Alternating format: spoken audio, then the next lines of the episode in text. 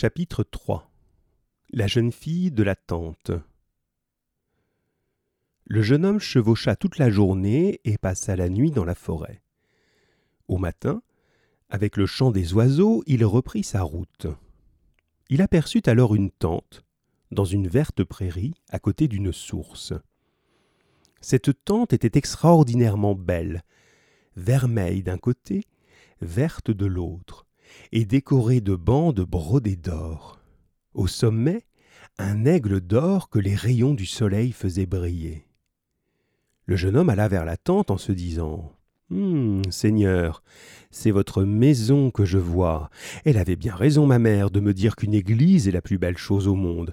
Je vais aller adorer Dieu le Créateur, et je lui demanderai de me donner aujourd'hui de quoi manger, car eh, j'ai grand faim. Il arriva à la tente et la trouva ouverte. Au milieu, un lit magnifique, recouvert d'un drap de soie. Sur ce lit, une demoiselle était endormie. Ses suivantes, c'est-à-dire ses servantes, étaient allées cueillir des fleurs fraîches. Quand le jeune homme entra, son cheval trébucha et la jeune fille se réveilla en sursaut. Naïvement, il lui dit Demoiselle, je vous salue comme ma mère me l'a appris elle m'a bien recommandé de saluer les jeunes filles. La demoiselle tremblait de peur, car le garçon lui semblait fou. Elle-même se tenait pour folle d'être restée ainsi toute seule. Je, jeune homme, passe ton chemin, lui dit-elle, avant que mon ami ne te trouve ici. Avant de partir, je dois vous donner un baiser, c'est ce que ma mère m'a enseigné. Ah non, jamais tu ne m'embrasseras, répondit-elle. Fuis, avant que mon ami ne vienne. Il s'appelle l'orgueilleux de la lande, et c'est un chevalier redoutable. Il te tuera. Mais le jeune homme était robuste. Il la prit dans ses bras maladroitement. Elle eut beau se débattre, il l'immobilisa et lui prit vingt baisers de suite, sans qu'elle puisse s'en empêcher. C'est alors qu'il vit à son doigt un anneau orné d'une belle émeraude. Eh. Ma mère m'a dit aussi de prendre votre anneau. Allons, donnez-le-moi, je le veux. Mon anneau? Mais, mais tu ne l'auras jamais. Il faudra me l'arracher de force. Le jeune homme lui prit la main, déplia le doigt de force et saisit l'anneau. Il le mit à son doigt en disant Jeune fille, grand merci. Je suis fort content de vous avoir rencontré. Vos baisers étaient bien agréables. Elle se mit à pleurer, le suppliant. N'emporte pas mon petit anneau j'aurai de graves ennuis, et, toi tu risques de perdre la vie tôt ou tard, je te l'assure. Mais le jeune homme ne s'en souciait guère. Ce qui le tourmentait, c'est qu'il mourait de faim. Il vit un petit tonneau de vin, avec un hanape d'argent à côté, une serviette bien blanche. Il la souleva et trouva dessous trois pâtés de chevreuil. Tout content, il entama de bon appétit un des pâtés et se versa du vin dans la coupe d'argent. Ce vin était délicieux, il en but de grandes rasades. Après cela, il se tourna vers la jeune fille. Hum, demoiselle, je ne pourrais pas manger à moi tout seul tous ces pâtés. Venez m'aider. Hum, ils sont excellents. Chacun aura le sien, il en restera encore un. Mais la jeune fille ne cessait de pleurer à chaudes larmes. Elle le laissa manger et boire autant qu'il le voulait. Quand il eut fini, il lui dit adieu. Hum, que Dieu vous protège, cher ami. Ne vous en faites pas, hein. Euh, pour euh, cet anneau que j'emporte, je saurais bien vous en récompenser. La jeune fille resta seule en larmes. Elle savait bien qu'à cause de lui elle devrait souffrir honte et tourments. Elle aurait à subir de grands malheurs, et ce n'était pas lui qui pourrait l'aider. Peu de temps après, l'orgueilleux de la lande, son ami, revint de la chasse. Il vit les traces des sabots d'un cheval, et cela lui déplut. Trouvant son ami qui pleurait, lui dit Demoiselle, je vois bien ces traces qu'un chevalier est passé par là. Non, seigneur, je vous le jure. C'est seulement un, jeune gallois déplaisant, vulgaire et sot qui a bu de votre vin et mangé vos trois pâtés. Et c'est pour cela que vous pleurez. Il aurait bien pu boire et manger le tout, cela m'est bien égal. Ce n'est pas tout, Seigneur. Il il m'a arraché mon anneau et, l'a emporté avec lui. J'aurais préféré être morte. L'autre se troubla et dit plein de colère. Ma foi, c'est un grand outrage. Mais n'y a-t-il rien eu d'autre? J'ai l'impression que vous me cachez quelque chose. Seigneur, il m'a pris un baiser. Un baiser? Oui, mais ce fut malgré moi. Non, non, dites plutôt que cela vous a bien plu. Vous n'avez guère résisté. Croyez-vous que je ne vous connaisse pas? Je sais comment sont les femmes. Eh bien, sachez que vous avez pris un mauvais chemin, car je vais me venger. Votre cheval n'aura plus d'avoine. S'il meurt, vous me suivrez à pied. Quant à vous, vous n'aurez pas d'autres vêtements que ceux que vous portez aujourd'hui. Ils pourront tomber en lambeaux. Et ce châtiment durera jusqu'à ce que je puisse trancher la tête de celui qui m'a fait un tel affront. Chapitre 4 À la cour du roi Arthur. De son côté, le jeune homme avait repris la route et il chevaucha tant et si bien qu'il rencontra un charbonnier menant un âne. Brave homme, dit-il, indique-moi le chemin le plus court pour aller à Carduel. Je veux aller voir le roi Arthur, car on m'a dit qu'il fait des chevaliers. Va dans cette direction, mon cher ami, et tu verras un château au bord de la mer. C'est là que tu trouveras le roi Arthur, à la fois joyeux et triste. Vas-tu me dire pourquoi le roi est joyeux et triste? Oui, bien sûr. Le roi Arthur, avec toute son armée, a combattu contre le roi Rion des îles, et il l'a vaincu. C'est cela qui le rend joyeux.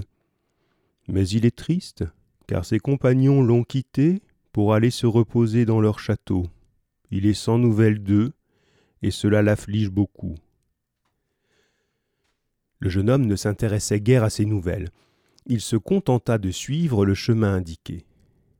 Arrivé devant un magnifique château au bord de la mer, il vit, sortant par la grande porte, un chevalier armé portant dans sa main droite une coupe d'or. De la gauche, il tenait sa lance et son écu.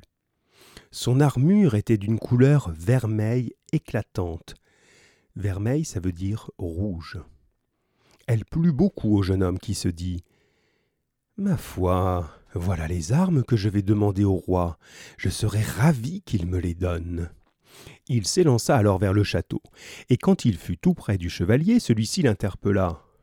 Où vas-tu donc ainsi eh, Je veux aller à la cour du roi pour lui demander ses armes. Tu as bien raison, mon garçon. Va et reviens. Vite. Tu pourras dire à ce mauvais roi qu'il doit me rendre ma terre ou devenir mon serviteur, mon vassal, car je la revendique. Elle est à moi. S'il refuse, qu'il envoie quelqu'un pour me combattre. Tu peux me croire, je viens de lui prendre cette coupe d'or dans laquelle il était en train de boire. Le jeune homme n'avait guère écouté ces paroles. Il arriva à la cour où le roi et les chevaliers étaient assis pour le repas. C'était au rez-de-chaussée, dans la grande salle, belle salle pavée. Le jeune Gallois y entra à cheval. Le roi Arthur était assis au bout de la table, plongé dans ses pensées. Les autres chevaliers discutaient et plaisantaient joyeusement. Le roi seul restait pensif et muet. Lorsque le jeune homme s'avança, il ne sut qui saluer, car il ne connaissait pas le roi. Il vit alors un écuyer, appelé Yonnet, un couteau à la main, et se dirigea vers lui pour lui demander Toi qui tiens un couteau là, dis-moi donc, qui est le roi? Ami, tu peux le voir ici, lui répondit Yonnet fort courtoisement. Le jeune homme se dirigea aussitôt vers le roi et le salua de la façon qu'il savait. Celui-ci, plongé dans ses pensées, ne dit pas un mot. Le garçon lui adressa la parole à nouveau. Le roi demeura pensif et muet. Ma foi, se dit le jeune homme, ce roi n'a jamais fait de chevalier, on ne peut pas en tirer un mot. Comment pourrait-il faire un chevalier? Aussitôt il s'apprêta à repartir et fit tourner bride à son cheval. Mais il l'avait mené si près, comme un homme mal élevé, que la tête de l'animal heurta le chapeau du roi et le fit tomber sur la table. Le roi, relevant la tête, sortit enfin de ses pensées. Cher ami, dit-il, Soyez le bienvenu. Ne m'en veuillez pas si je n'ai pas répondu à votre salut. J'étais plongé dans la tristesse. Mon pire ennemi, plein de haine et d'insolence, vient de me contester ici même ma terre. Il menace de s'en emparer, il est assez fou pour me défier. Il se nomme le chevalier Vermeil. La reine était venue s'asseoir auprès de moi pour réconforter les blessés. Quand le chevalier s'est emparé de ma coupe par défi, il l'a enlevée si furieusement qu'il a répandu tout le vin sur la reine. C'était un geste grossier et ignoble, et la reine, pleine de douleur et de colère, s'est retirée dans sa chambre où elle se meurt de chagrin. Le jeune homme se moquait totalement de ce que le roi pouvait bien lui raconter. Sa douleur, la honte de la reine, tout cela lui était indifférent. Oh, faites-moi chevalier, seigneur roi, car je veux m'en aller. Ses yeux brillaient clairs et vifs dans son visage. Personne, voyant ce jeune sauvage, ne le jugeait bien sensé. Malgré cela, tous lui trouvaient l'air beau et noble. Ami, dit le roi, descendez de votre cheval et confiez-le à ce jeune homme. Vous serez fait chevalier comme vous le voulez. Je m'y engage devant Dieu. Mais il n'était pas descendu de cheval, ce que j'ai rencontré sur la lande. Et vous voulez que je descende? Jamais, je le jure sur ma tête, faites vite, je m'en irai. Mon cher ami, je le ferai bien volontiers pour notre bien à nous deux. Par ma foi, mon cher seigneur le roi, je ne veux pas attendre des mois. Je veux être chevalier vermeil. Donnez-moi les armes de celui que j'ai rencontré devant votre porte avec votre coupe d'or. Le sénéchal que lui dit avec colère. Eh ben, allez-y, mon ami, c'est votre droit. Allez lui enlever ses armes, elles sont à vous. Que, lui dit le roi, cessez de dire des méchancetés à n'importe qui. Ce garçon est naïf et ignorant, mais il est peut-être d'un noble lignage. Il lui a seulement manqué un bon maître pour faire voir son éducation, et il peut encore devenir un chevalier vaillant et sage.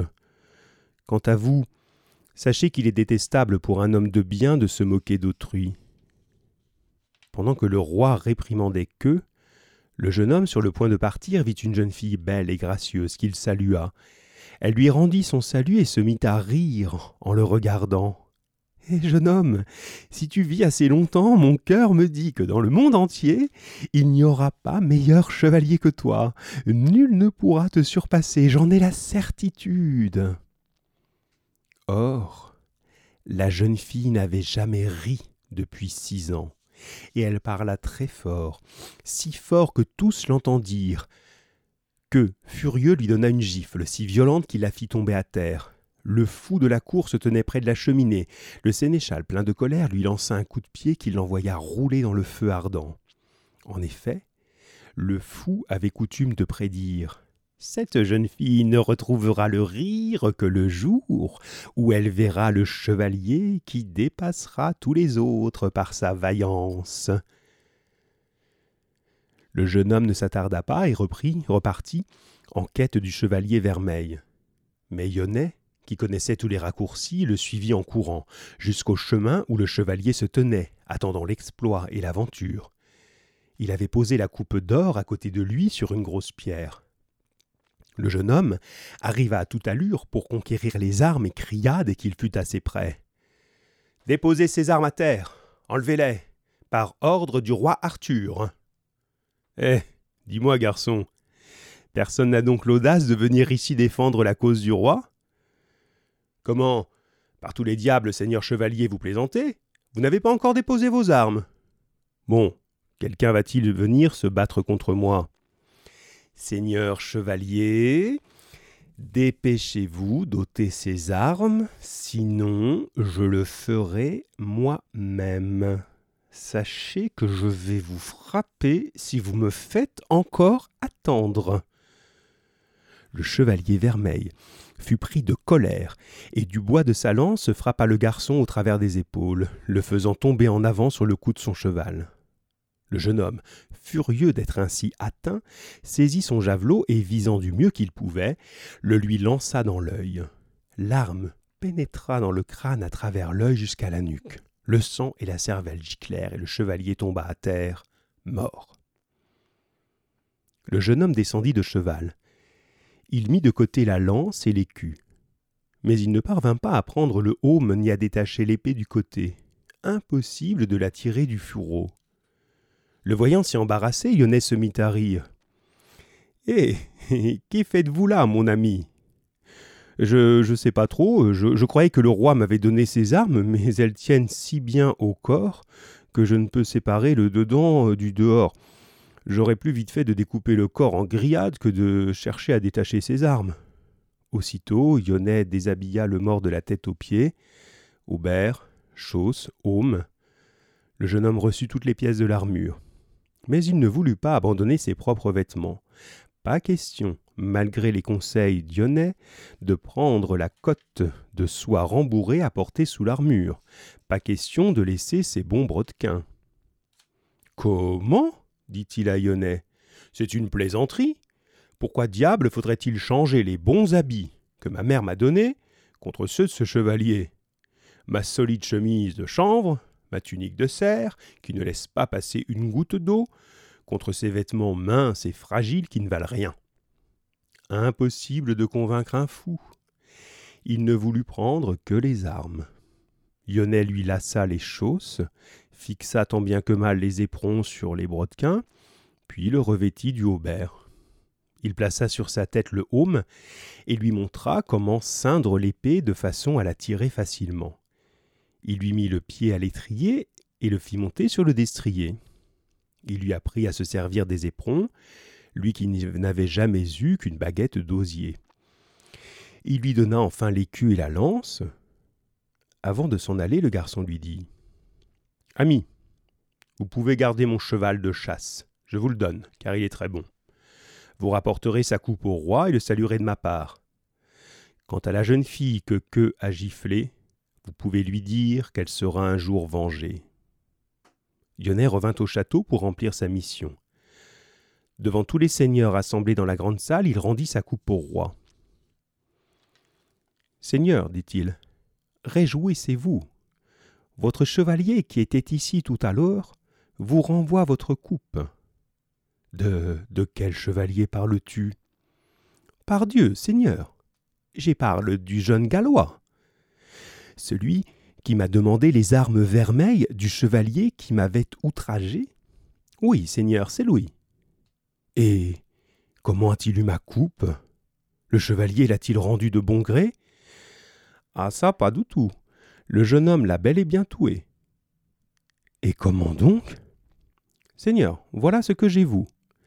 Les chevaliers l'a frappé rudement des sa et les jeune homme a répliqué en lui envoyant son javelote dans l'œil. Il lui a fait gicler les sangs et la cervelle, et il a étendu raide mort sur le sol. Ah que dit le roi, que, comme vous m'avez fait du tort, votre méchante langue m'a privé d'un chevalier de valeur, qui m'a rendu aujourd'hui un grand service. Seigneur, dit Yonnet, j'ai aussi un message pour la suivante de la reine que Que a frappé par dépit. Il la vengera, s'il peut en avoir l'occasion. À ces mots, le fou qui était assis près de la cheminée bondit de joie et dit au roi Seigneur roi, voici venu le temps des aventures. Elles seront cruelles et redoutables. Et je vous garantis ceci que, pour être sûr et certain qu'avant quarante jours le chevalier aura vengé le coup de pied que j'ai reçu et la gifle qu'il a donnée à la jeune fille, que aura le bras brisé et devra le porter en écharpe pendant six mois. Le roi Arthur se désolait. Hélas que. Quelle peine vous m'avez causée aujourd'hui. Si on avait formé et éduqué ce jeune homme, pour qu'il puisse se servir de la lance et de l'écu. Il aurait fait un bon chevalier, mais il ne sait même pas manier l'épée. Il va rencontrer une brute qui l'attaquera pour lui voler son cheval, il ne saura se défendre et sera tué ou blessé. Ainsi se lamentait le roi. Le voilà à nouveau plongé dans de tristes pensées.